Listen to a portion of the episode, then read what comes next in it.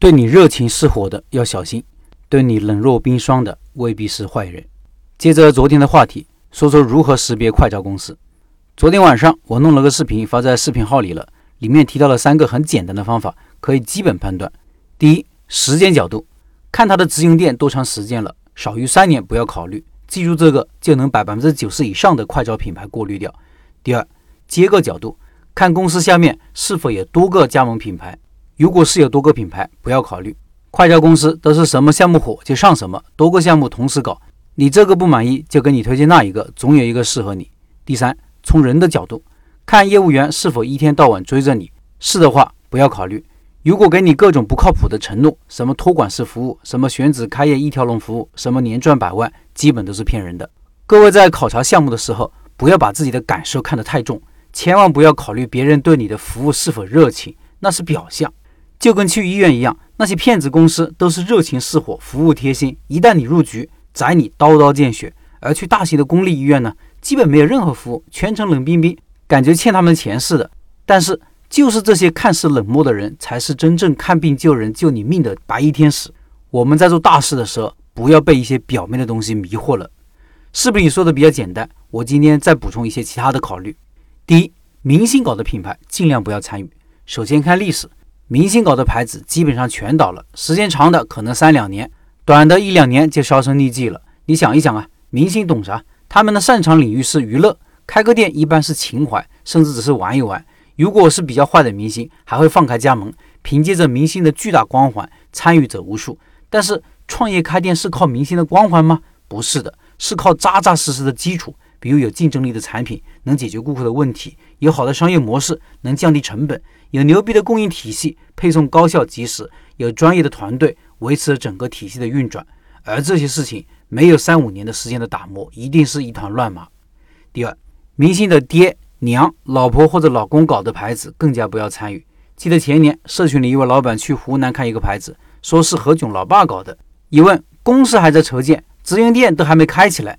加盟广告就已经打起来了，这简直是毫无节操。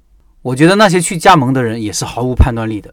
第三，明星代言的品牌也要小心，不能看到是明星代言就趋之若鹜，觉得是铁板钉钉的靠谱牌子。就前段时间马伊琍代言的一个奶茶加盟品牌叫茶之蓝的，就骗倒了无数人。十二万的加盟费，一万的管理费，不算高也不算低。很多人就是因为马伊琍代言的，觉得靠谱就加入了。实际上呢，这个公司的网站、各种证书、合同、各种承诺、直营店全是假的，估计只有代言人马伊琍是真的。第四，店铺和品牌形象太好、太专业的也要小心。为什么呢？因为骗子公司的里子是黑的，所以需要这些外表的东西来装点，而且会比真的品牌做得更好、更专业。找人把店铺设计的美轮美奂，把 logo 和包装设计的高大上太容易了，找个设计师半个月就搞定了。但是商业上要把品牌提升上去。实际上是个艰难的过程。